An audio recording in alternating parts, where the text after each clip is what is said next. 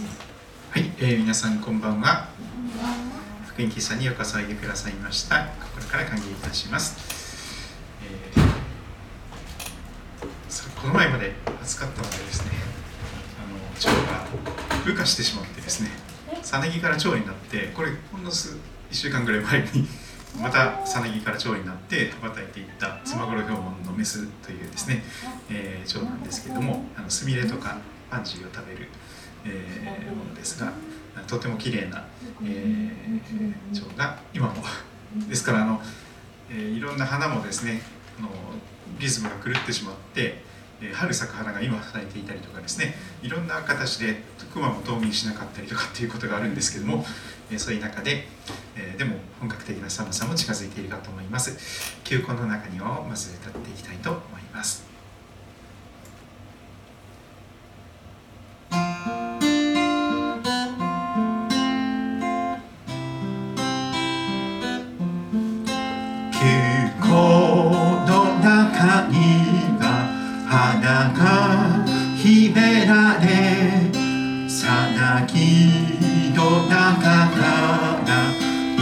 ち羽ばたく寒い冬の中春は目覚める。その日その時を戦いが知る沈黙はやがて歌い帰られ闇の中夜明け近づく過ぎ去った時が未来を開くその日その時を戦いが知る命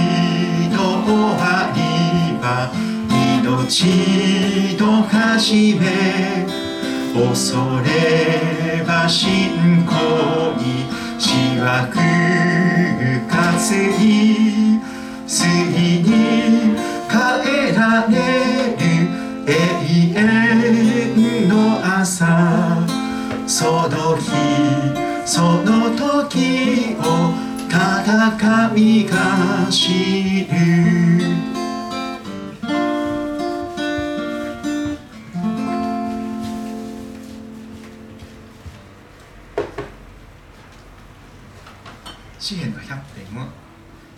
歌にした、えー、詩篇100という歌がありますがこれを歌っていきたいと思います。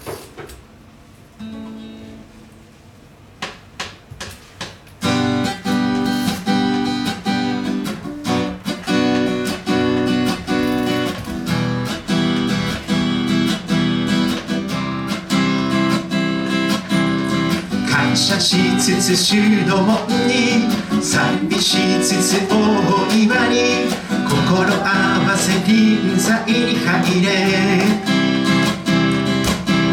主は慈しみ深い。恵みはとこしえばね。その真実は世々に至る。我らは主のもの主の民。そのき場の筋して主こそ神。喜びの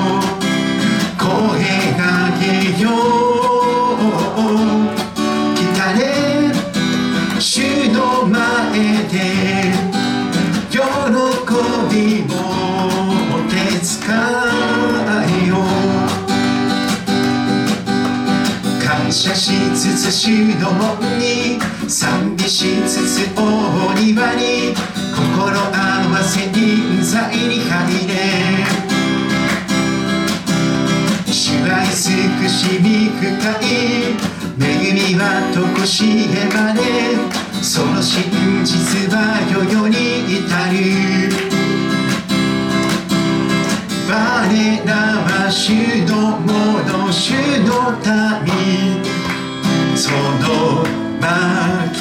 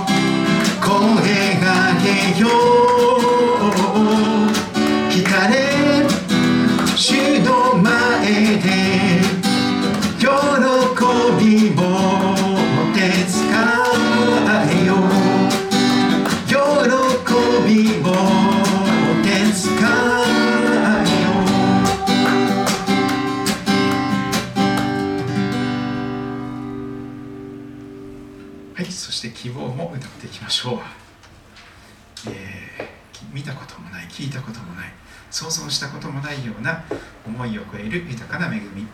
私のために神様が用意してくださっている恵みです、えーまとわりつく疑いを捨てて期待してイエス様だけに。歌っていけたらと思っております。見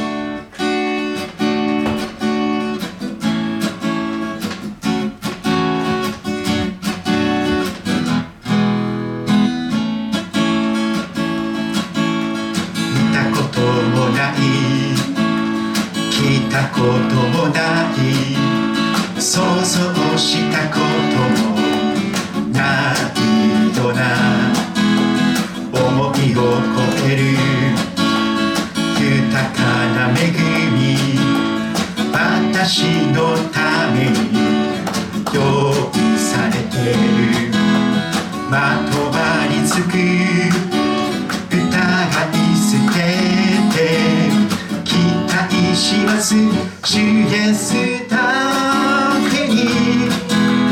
この希望は失望に終わらない天につながる永遠の喜びなんだ。我が魂よ絶望などするな。すべての望み主にある。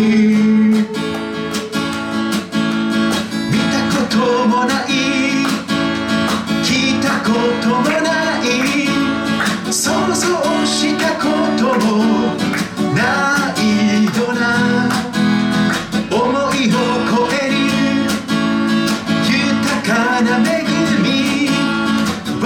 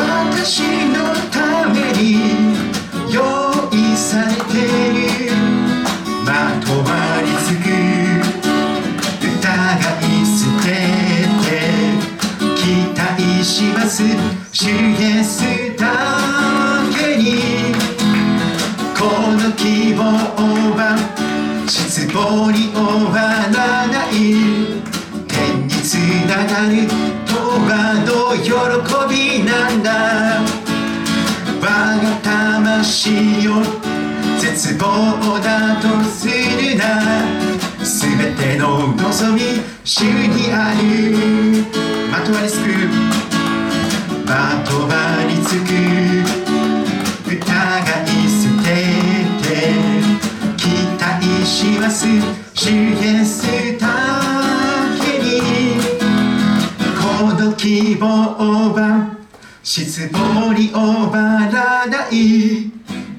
つながる永遠の喜びなんだ。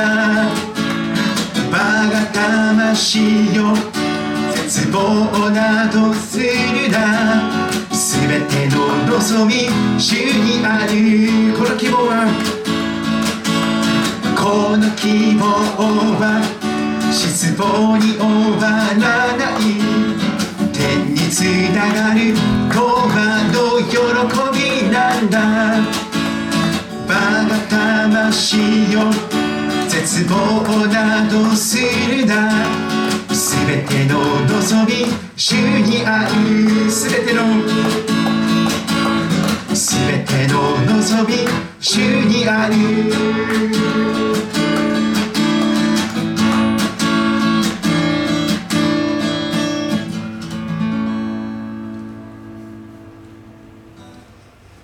そして皆さんがよく知っているクリスマスの歌を続けて歌っていきたいと思います。えー、まず「諸人こぞり」でですね、はい。えー、これ何年か前にあの三沢さんが作ってくださった立体のあれなんですね。星を天使がぶら下げてですね。星ナビ ここに救い主がお生まれになりましたよ。と神様は星を動かしてですね。スターライトナビゲーションをしてくださったということが立体化されております、えー、モラビと飾りで歌っていきましょう。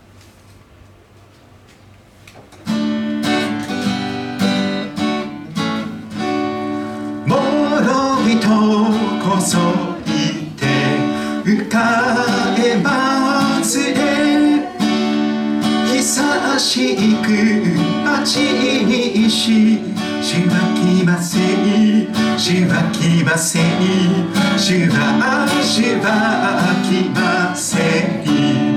悪魔の人やを打ち砕きて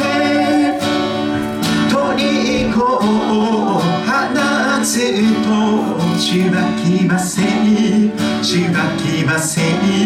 しはしはきません。この世の闇地を照らしたも絶えなる光のしはきませんしはきませんしばしばきません平和の日になる御子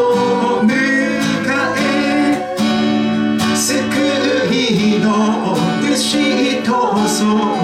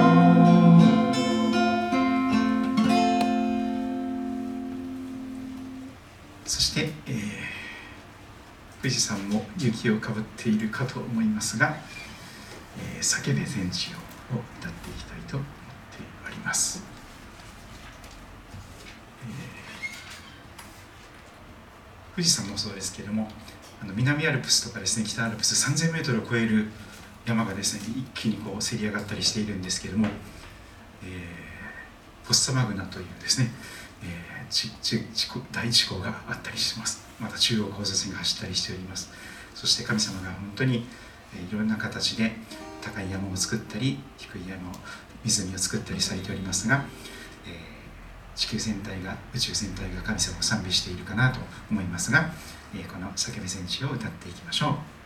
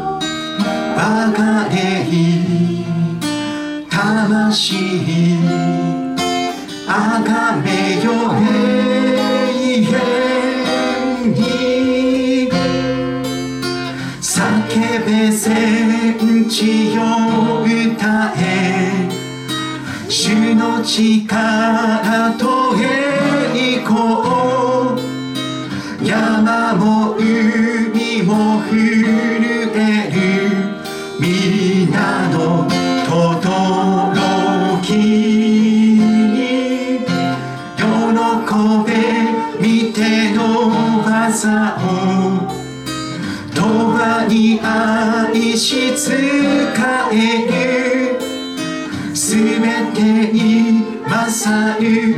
イエスの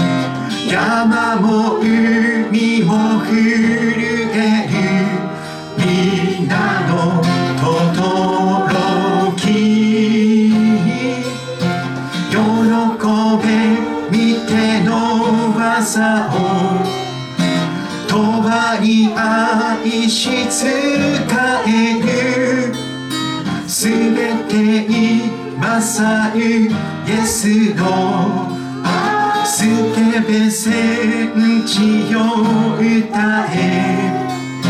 主の力と栄光山山も海も震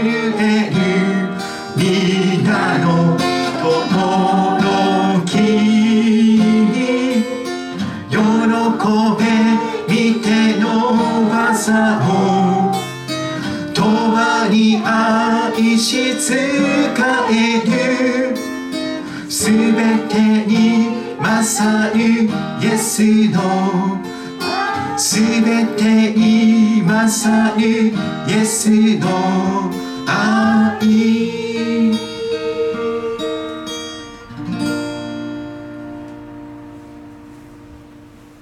短くお祈りいたしましょう。天のお父様12月も毎日足早に過ぎ去っています。そして今日も金曜日の夜を迎えることができました。神様今日入れてあと3回福音喫茶を予定しておりますが聖書の言葉100を100まで今年中に終わり終わる予定でありますが今日もあなたが御言葉を親しく語りかけてくださいますようにそして聖書のことがよくわかるように聖霊様が私たちの心の耳を開いてくださり心の目を開いてくださりそして鮮やかにやがて訪れようとしている新しい天と地がどれほど素晴らしいところなのかまたそのためにイエス様が何を始めてくださっているのかそのことをえーよく理解していくことができますように導いてください。主をお語りくださいますようにしもべは聞いております。愛する主イエス・キリストのお名前によってお祈りいたします。アーメン。これだけは覚えておきたい聖書の言葉100、えーこれをですね、えー一つずつ味わっております、えー人生の旅を聖書とともにということで、えこれを味わっております、えそして今私たちはアドベント対抗節、え主が来られるのを待ち望むという季節を迎えています。キリストはまずクリスマスに最初に来てくださいました。初臨と言いますね。難しいところで。でもう一度来られるという再臨という約束もあります。今はどちらかというとキリストがもうすでに来られて天に上げられています。父なる神様の右の座におられて四六時中私たちのために取りなしの祈りをしてくださっています。また全てのことを働かせて益としてくださろうと、えー見えないところで働き続けてくださっております。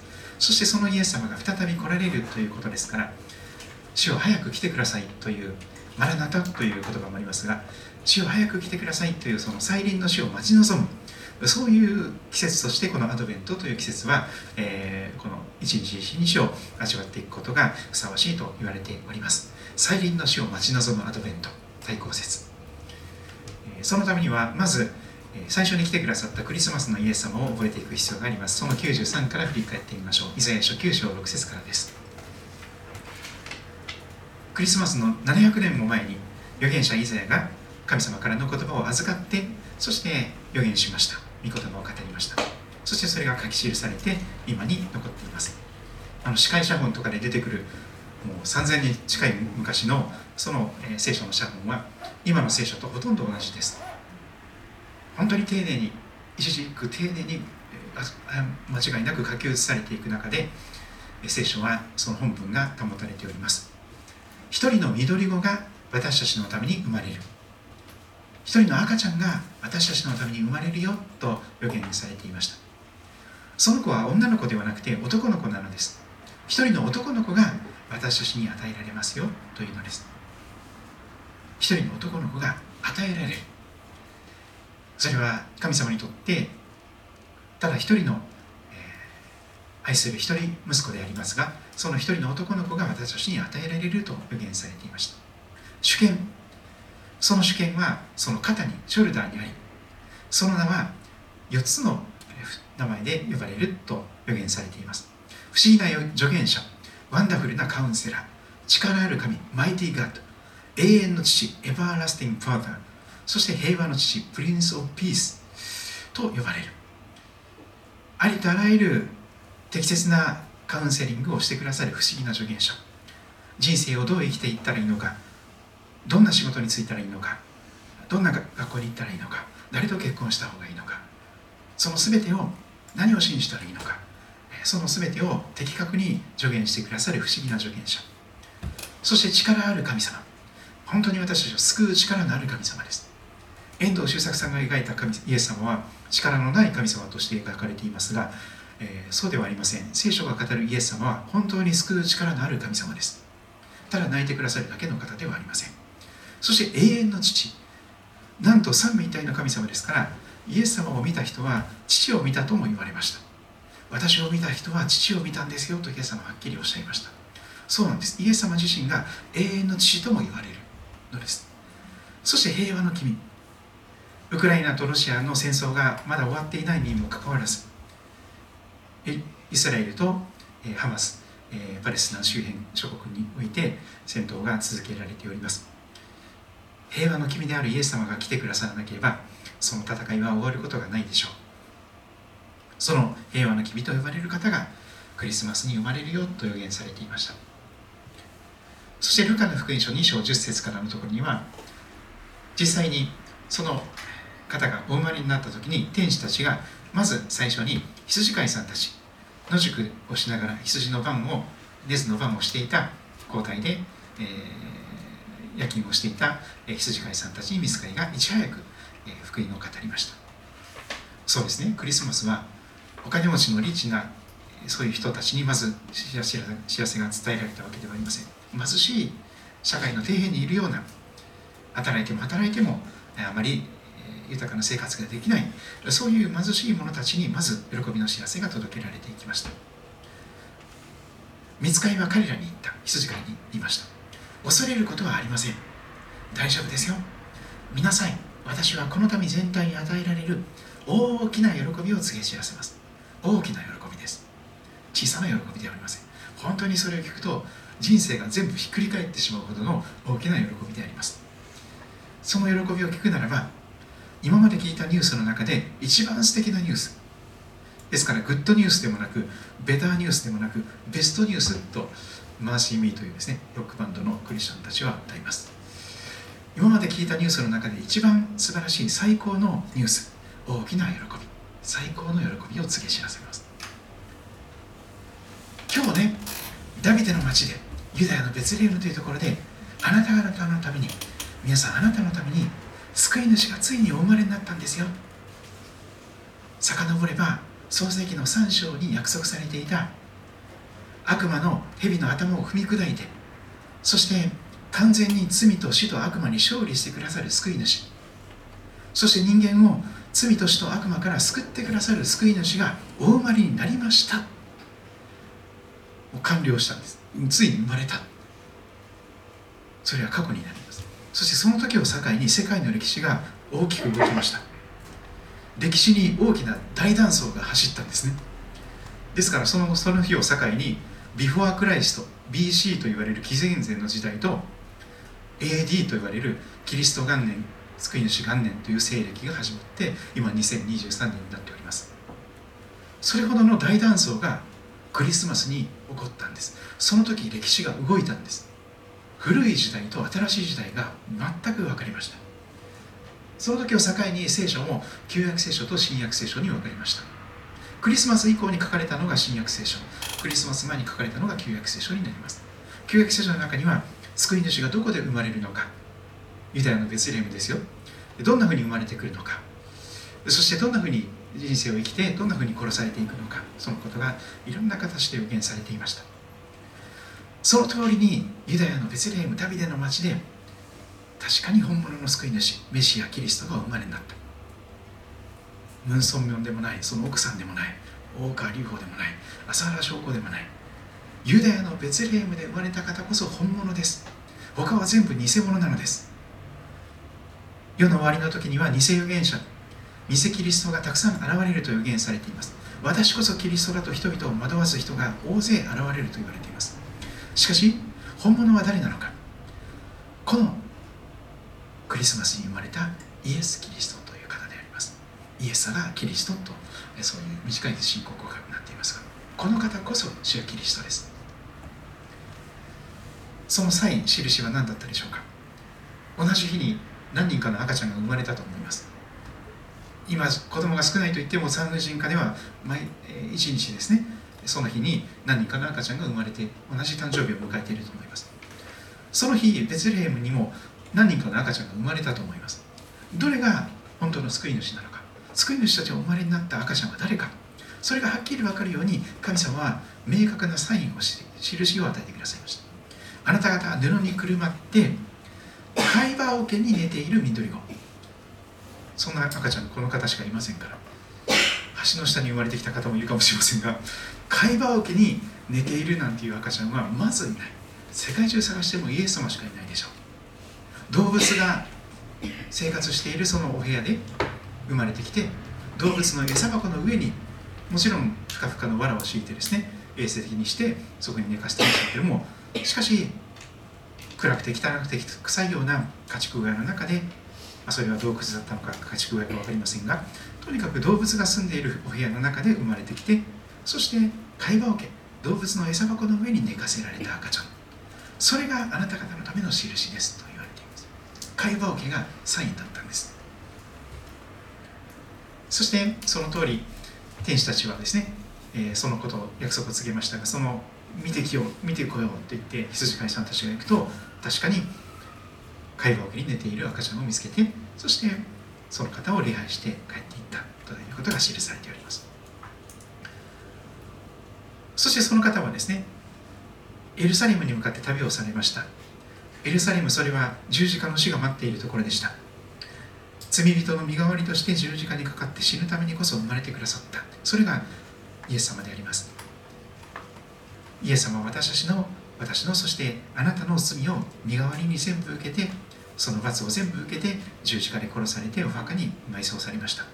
しかし3日目の朝金曜日土曜日日曜日日曜日の朝早くイエス・キリストは死からよみがえられて復活なさってそしてイースターがお祝いされ始めました。復活祭。キリストは死からよみがえられて今も生きておられる。そうです。イエス様は今も生きていらっしゃるのです。歴史の教科書とかではですね十字架にかけられて殺された人みたいなキリスト教の競争みたいなそれしか書いてないと思いますがそれから後の話が続いているんです。イエス様は3日目に墓の中からよみがえられて本当によみがえられて肉体を持って体を持ってよみがえられてそして多くの弟子たちに現れてそしてやがて天に上げていかれました。その天に上がって登っていかれるのを見ていた弟子たちがいたんです。オリーブ山というところでした。エルサレムのすぐ横の。天使たちが再び現れてこういうのです。ガリレアの人たちどうして天を見上げて立っているのですか？あイエス様なんか雲の中に入っていかれて分かれて見えなくなっちゃったわ。あイエス様が離れてついに天に帰られちゃった。ちょっと意気消沈みたいな世界でしたけど。でもどうして天を見上げて立っているのですか？あなた方を離れて天に上げられたこのイエス様はまたおいでになりますよというこの再臨の約束を天使たちははっきりと告げ知らせてくださったのでした。これが再臨の約束です。この先世の終わりまで何が起こるのか聖書は特に黙示録が詳しく書いていますがその中で一番はっきりしている最も明確な将来起こることが再臨ということです。イエス様が再びこの市場に来られる。体を持って来られる。その時には雲に乗って多くの天使たちを引き連れてそして世界を裁くためにヤギと羊に分けるために永遠の命と永遠の滅びに分けるために最後の審判をするためにやってこられるというのです。このイエスはまたおいでになる。神は死んでいないんです。今も生きておられます。そして全てを見ておられます。ちゃんと神様が全てを見ておられます。誰に知られてなくてもあなたと神様だけはちゃんと知っています。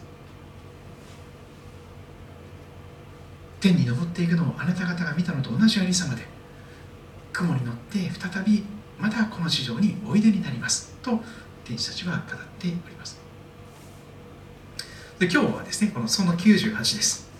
いよいよ9899 100あと最後3つのなってきました、長かったですね。えー、もう2年ぐらいかかってますね。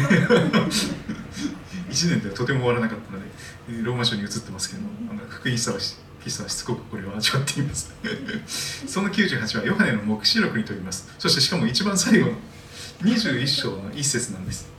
聖書をお持ちの方は新約聖書の一番終わりのヨハネの黙示録。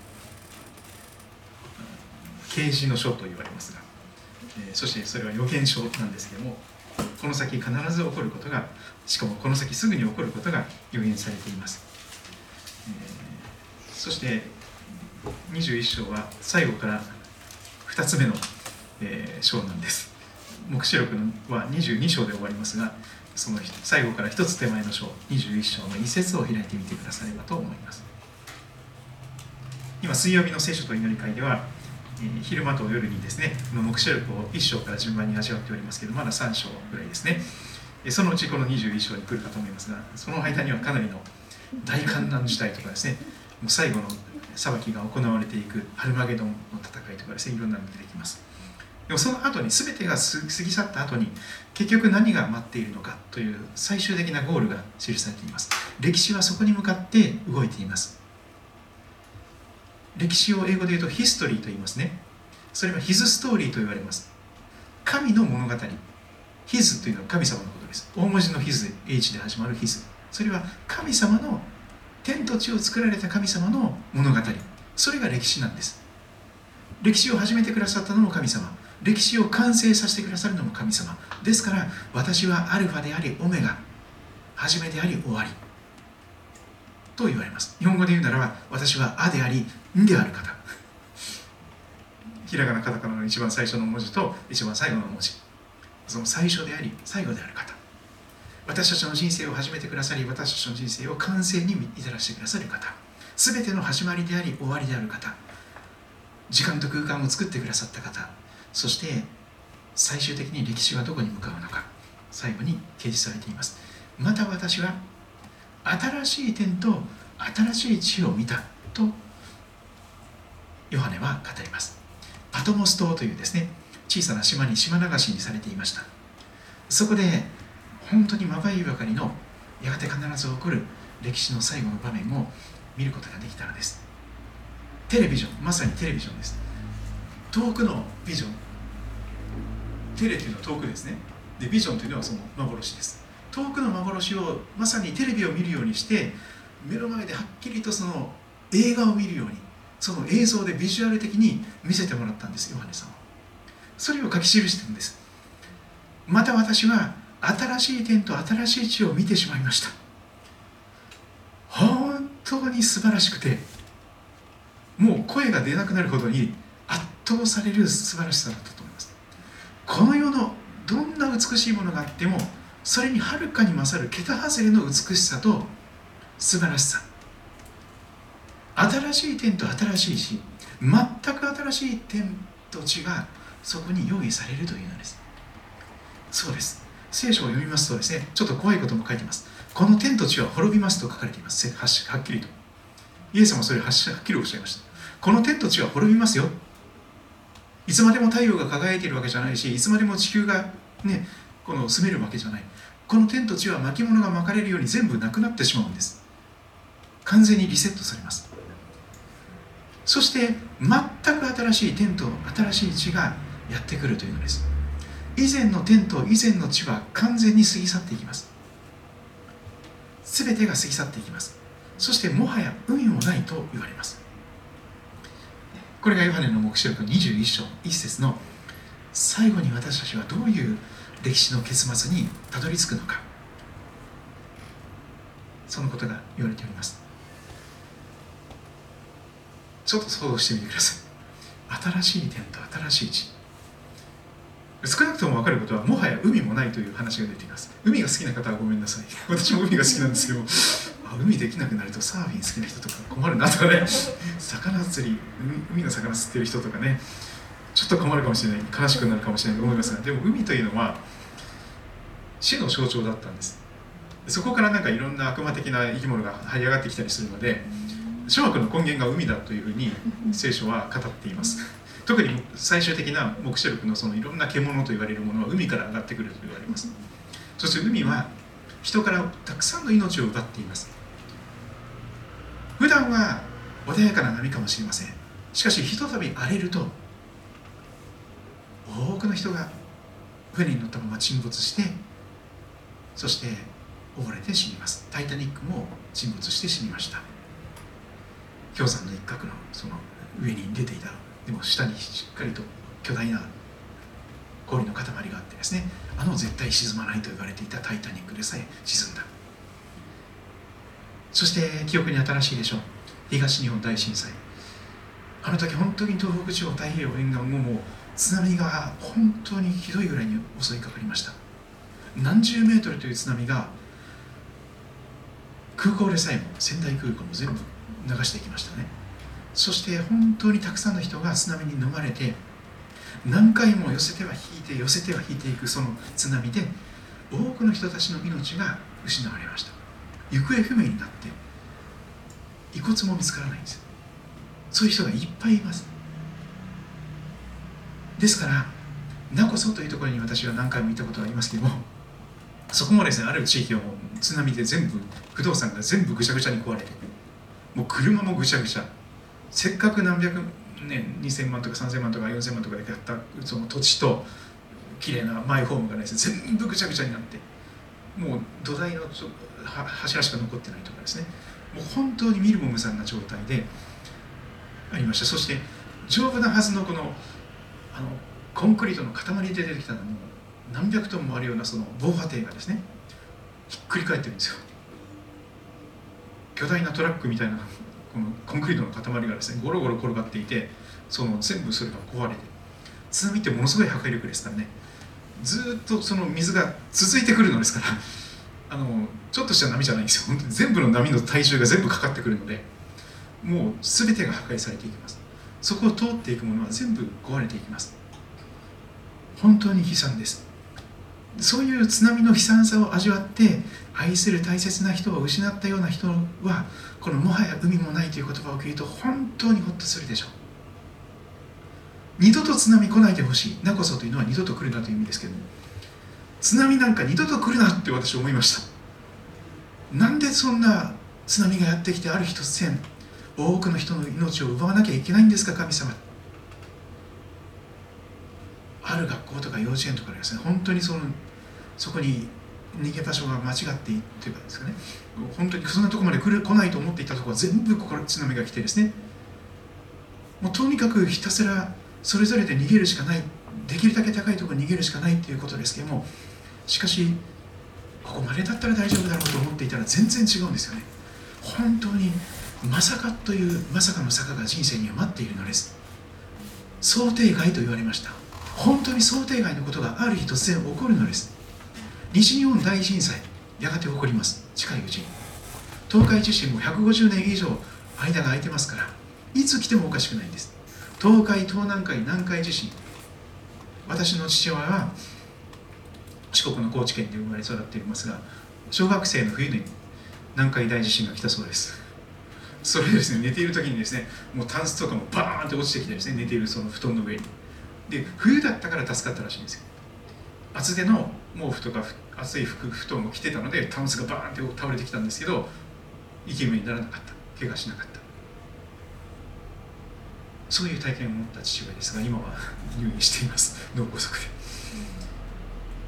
でも開口型地震は必ず来ます。もう毎日毎日毎年毎年歪みがたまりにたまって耐えきれなくなったらパンって跳ね上がっちゃうんです。そしたらあっという間に何十メートルという津波が襲いかかってきます。そして東日本大震災もっとひどいことあ西日本大震災もっとひどいことになるかと思います。九州四国そして紀伊半島そして東海地方静岡神奈川その辺まで全部津波来ますよ。東海道新幹線東東名高速道路新東名あたりは助かるかもしれませんがほとんど壊滅状態になると思います。本当に悲惨なことになるとそしてあまりにも広大な範囲ですから助けに行くなんてなかなか難しいと思います。私は四国の高知で生まれ育っておりますので寺田虎彦という方も知っております。高知出身の物理学者ですけれども有名な言葉を残しています。天災は災害は忘れた頃にやってくる。この関東もやがて来ます。大きな関東大震災来ます。その時はこの辺も震度6とか7で揺れるでしょう。あの関東大震災今ですねあの今のニュース速報風にあのそれを再現してですねであの YouTube とかで見れるんですけどもそれを見るとですね怖くなりますよ。次から次へと震度7震度7震度6とかってもう多発するんですよ。東京湾とかで東京湾とかあの辺もですね震度7とか来るんですよ本当に。あの三浦半島とか房総半島もですねもうその指定にあったところがこう島島島がですね陸続きになったところですね。あの野島岬もそうですよね。であの日本で2番目に作られた洋式の灯台のあの城ヶ崎の灯台もですね根元から全部崩れ去って粉々になったっていう話があります。そこに行くともう地層がぐちゃぐちゃの断層がもう見えますよね。地震がどれだけの圧倒的な力を持つのか。恐ろしいことです。この地にいる限り地震も津波もさまざまな集中豪雨も来るでしょう。この地上にいる限り悲しみはつきません。本当にいつ何があるか分かりません。ある日突然自分のお葬式が来てもおかしくないと思います。本当にそうです。でもここに新しい天と新しい地があります。そこを読んでいくならばもはや死もなく悲しみもなく苦しみもない痛みもない。神様が全ての涙を全部拭ってくださる。神様自身がハンカチを持ってきてくださってですね私たちの目の涙を全部拭ってくださるというのです。そしてもはやあなたの生活をあなたの命を脅かすものは全てなくなります。特に海。その激しく移り変わってしまう激しく変わってしまうようなその象徴である海。それがなくなるんです。そしていつまでも残る信仰と希望と愛があそこで残ってまいります。新しい点と新しい地。というとですねあのある方は素朴な質問をしてくださいました、えー、今あの東京キリスト教大学のあの先生と結婚された方ですね。あのこの教会に転入会する時に信仰告白を一緒に学んでいたんですけども終末論に関する信仰告白の中でですねその方こう言いました万物を新たにし神の国を完成するとありますがもし万物が新たにされるとすればここに記されて新しい点と新しい死になるとすればですね。どうしどうして今地球環境などを大事にする必要があるんでしょうか？という質問が来ました。すごく鋭い質問だと思いますね。時にあの素朴な質問が 怖いんですけど。万物が新たになる新しい点と新しい地が来るんだったらどうして今環境問題なんてやらなきゃいけないんですか？そういう話になりますよね。原発再稼働がどうだこうだとかですね。環境の問題 CO2 がどうだとかですね。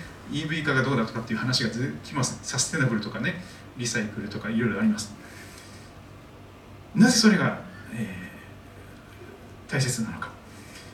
これはですね分かりやすく言うとこの体に例えることもできると思います。ここで言っている新しい点とちそれはつまり新しい体をもう病気しない体。朽ちない年老いたりしない。永遠に生き続けることができる新しい体をいただくということにもつながっています。それがセットです。体のよみがえりそれは本当に病気をしない。もう年老いていかない。永遠に生きることができる体をいただくというのです。新しい体を。もしもやがて新しい体が与えられるのであればどうして今与えられているこの体を大事にする必要がありますか？そういうことと似てますよね。似てますよね。で例えばですよ最近もうロック歌手とかのやつぎ場になくなってますけど50代とかで、あのザ・バースデーのボーカリストもですねもう太く短くみたいなことでお酒飲みまくったりとか母音暴食したらしくてですけどよく言われます。太く短く。そう言って自分の体を大事にせず休みなく働き続けたり無理し続けて暴飲暴食タバコやアルコールフリーセックス婚前交渉を普通にやっていく。それが何が悪いの？っていう開きとか多いですよね今。特に Z 世代の人が多いかもしれません。分かりませんけれども。今本当に世の中がぐちゃぐちゃになっています。ですから梅毒になる人も増えてるんですよ。それだけ婚前交渉その結婚以外でたくさんの性交渉を持っている人が圧倒的に増えているんですから。もし新しい体が与えられるんだったら今のこの体を大事にする必要があるよっていう話になりますよね。それと似て似ています。新しい天と地が与えられるならばなんでこの今の地球環境を大事にしなきゃいけないの？もう取り尽くしてしまえばいいじゃない？っていう話になるかもしれません。この問題に答えるには3つのことが言えるかと思います。誰の持ち物なのかという話です。この地球環境は人間の環境ではなくて神様のものです。太陽も月も星もこの地球も全部神様のものです。そしてあなたの体というかもしれませんがそれはあなたの体ではなくて神様の体なんです。借り物なんです。一時的に預かっているものでしかありません。全部そうです。生まれてきた時は裸です。死んでいく時も裸です。今持っているいろんな財産とかあ持っているものは全部一時的に貸し出されているものです。この体もそうです。でそれをオーナーシップと言いますね。オーナー誰がオーナーなのか誰が持ち主なのか。この地球は神様のものです。環境も全部含めて。太平洋もまた空気もあ全部そうですね。そして皆さんの体も実は神様のものです。とすると自分のものだったら好き勝手に使っていいかもしれない。ぐちゃぐちゃにしてもいいかもしれない。でも神様のものだとすればそれは話が違ってきます。でもう一つはじゃあ神様から一時的に預けられて信頼して託されている信託されているということであるならばそれをどう管理するかということが問われるという話になります。スチュワードシップと言いますが最初のはオーナーシップですね。誰が持ち主か。2番目はスチュワードシップどう管理してどう活用していくのか。それはタラントを活用するのに例え話がありますよね。与えられたその才能とかタラントを土の中に埋めたりしないでどう活用していくのか。失敗を恐れずどう、えー、チャレンジしていくのかということが問われています。それは耕すカルティベイトという言葉にもつながっていますしあらゆる文化的な営み全ての人間の生活文化を意味します。どう守るかどう愛するかどうお世話するかどうケアするかどう磨いて活用するかということがやがて問われます。その全てにおいて。そして最後にやってくるのは説明責任です。アカウンタビリティと言いますね。レスポンスをする能力が responsibility だと言われます。応答する能力が与えられているからこそ責任が問われるという話もありますね。そうですね。英語はかなりあの聖書的な言葉がたくさんあるレスポンをするレスポンスをすることができる能力 responsibility になりますね。責任は何から出てくるのか。応答することができる正しく応答することができる能力が与えられているからこそ責任が問われるということになります。そこに責任が発生します。この地上の人生を聖書的に見るならば予備校です。本番前のリハーサルです。試合前の練習です。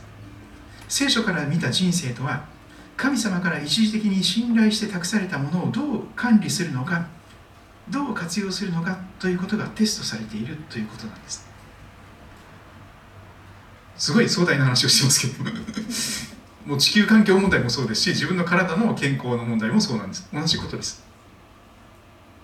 神様があなたの持ち主でありこの地球環境もあなたの体も神様のものでありそれは一時的に神様に信頼して託されている。どう活用するかどう管理するかが委ねられている。信頼して任されているからこそその信頼に応えなきゃいけない。神様が喜ばれるようにそれを活用していくということを神様は望んでおられます。土の中に隠しておくという消極的なことは後で叱られてしまうということも話が出てきますよね。ですからもう失敗してもいいからどんどんチャレンジしなさいみたいな世界ですね。最初から上手にできる人いないからいろんなことチャレンジしなさい。ね、最初から上手にできる人いないからもう失敗してもね七転び八起きでどんどんチャレンジしなさいと神様は言っていると思います。そうだと思います。本当に最初から上手にできる人なんかいませんから。もうあらゆる面においてそうです。よほどの天才と言われる人も相当な練習をして1万時間以上の練習をしてやっとその才能を発揮しています。ボクシングのこの年末に試合が待っているですね井上尚弥選手もですね天才と言われますがお父さんに言わせたら全然天才じゃないって言うんです。もう小さい頃からボクシングをどんだけ叩き込んだのか。その反復練習もう基礎練習を徹底的にやり続けてもう反射して体が勝手に動くんですよ。1万時間や以上やればですねどんな分野でも1万時間の法則というのがあるみたいですけどもあの下手なものがですねだんだんあの例えばギターがですね1万時間やれやれてませんけどももし1万時間やったらセミプロみたいになれる本当にあの音楽を自由にかなり楽しむことができるという話があります。それはスチュワードシップ与えられている才能をどう活用するのかという話になると思います。あるいはこの与えられている地球環境をどう大切にしていくのか。人間だけじゃなくてたくさんの動物がいます。猫ちゃんもワンちゃんも殺傷処分になってますよね多くの。熊もですねもう次から次へと撃ち殺されてますよ。もう餌がなくてですね人間がこう環境破壊してですねちっとも冬が来なくてですね冬眠もできなくてお腹減って里に降りてくるしかないですよね。もうありとあらゆる生き物がそういうふうになっています。大量の魚が死んでしまって陸に上げられたりとかですね。もうそういうことばっかりです。もう人間が自分勝手に自分さえよければそれでいい。自分さえよければそれでいい。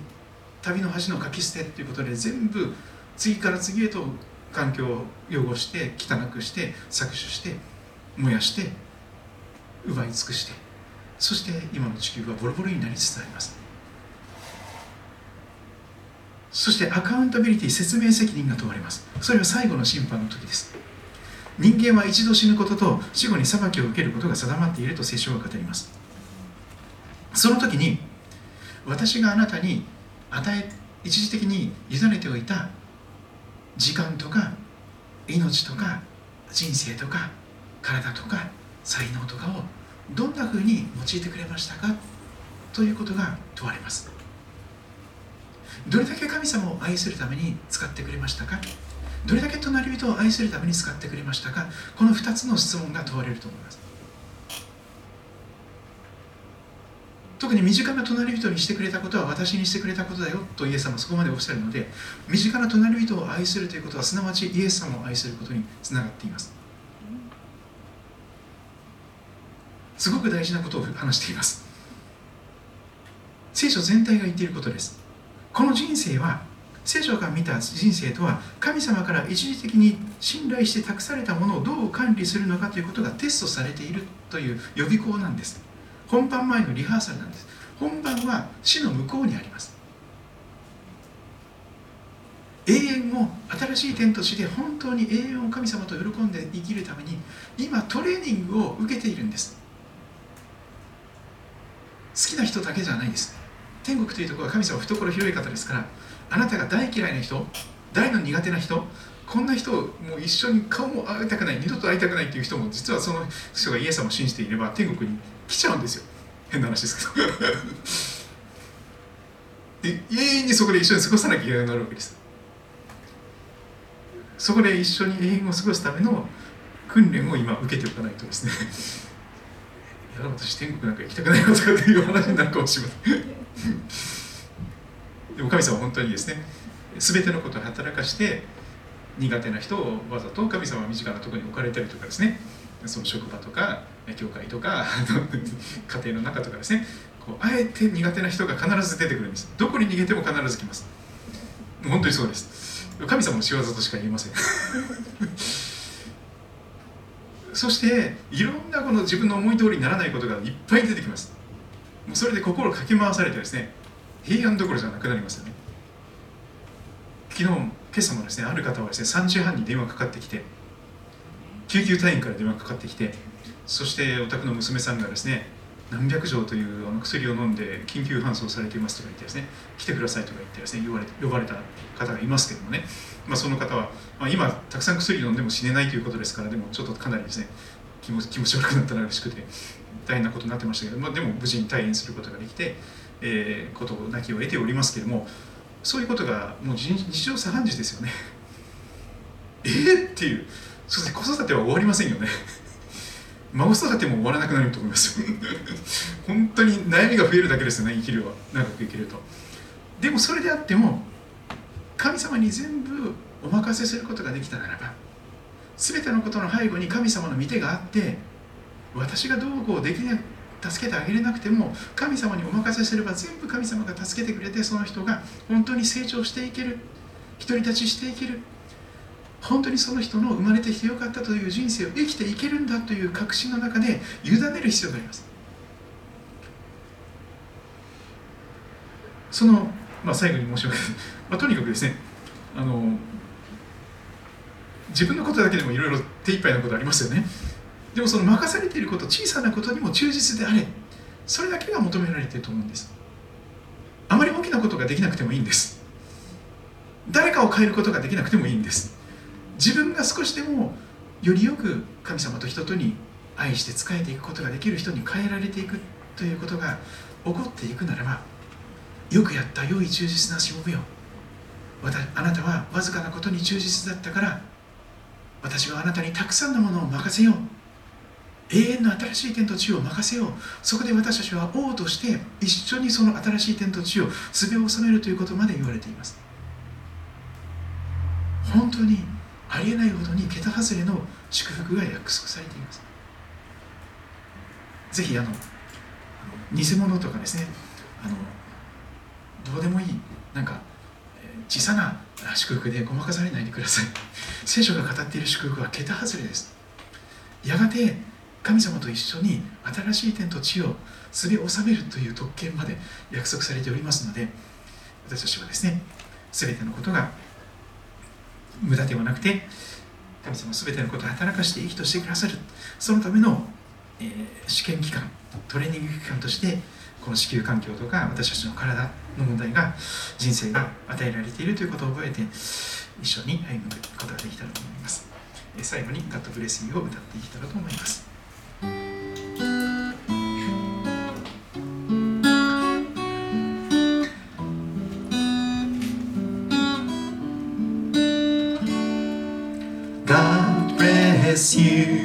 神の恵みが豊かにあなたの上に注がれますように。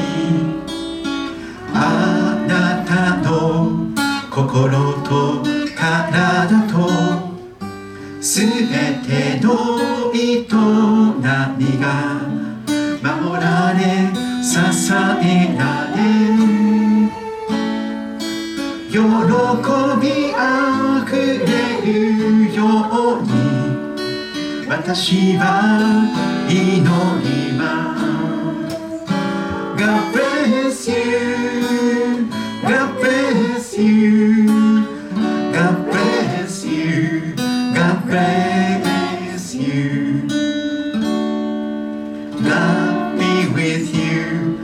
神の見守りがいつでもあなたの上に注がれますようにあなたがどこにいるとしても何をするとしてもいつでも神様が共におられますように。私は祈ります。God be with you.